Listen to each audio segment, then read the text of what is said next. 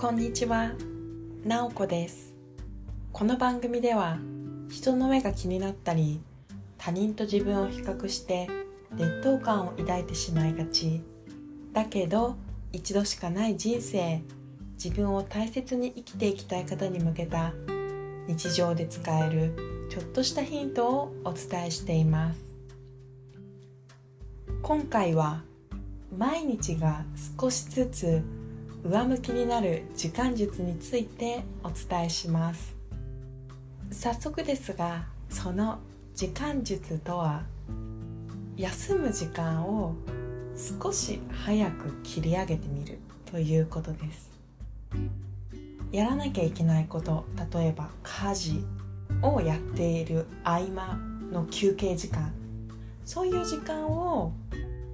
例えば10分休もう。15分休もうっていう風に決めたらその決めた時間よりほんのちょっと1分でも早く切り上げてみるということでより達成感が出てきたり自己肯定感自分との約束を守れた。それもちょっと早く切り上げて自分との約束を守ることができた。っていうことで自己肯定感も出てくると思います。私の例ですと私は仕事から帰ってきてやらなきゃいけない家事洗い物であったり洗濯物であったり夕食の準備とかいろんなやらなきゃいけない家事があります。その中である一つの家事をやったら次の家事に移る前に5分休憩しようっていう風に決めてます。その5分は何をしてもいいっていうことで私はスマホを使って YouTube 見たり Netflix でドラマを見たりしています。その時にもちろん5分全部を使って休憩するっていうのもいいと思います。5分経ったからじゃあ次の家事をする。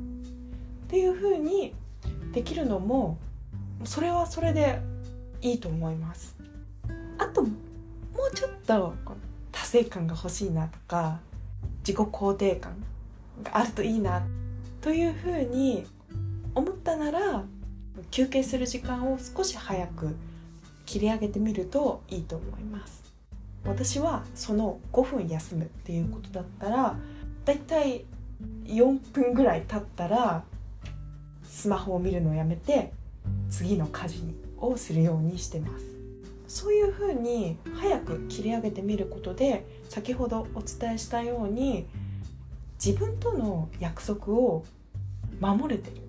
それも早く切り上げて守れているっていうことでこう自分を大切にしているなっていう感じがすごくあります。スマホを見る YouTube 見たり Netflix 見たりするのって私も好きなんですけど時間の制限がないと永遠に見れてしまいますよね。以前の私だと次やらなきゃいけない家事があっても時間を決めずに休憩してました。そうするとその時は楽しいかもしれないんですけどその後にあーなんかダラダラスマホ触ってしまったな。ダラダラ YouTube 見てしまったなっていう罪悪感とか後悔の気持ちがすごく出てきました。そしたら自分で時間を決めてスマホを使う休憩する時間を決めて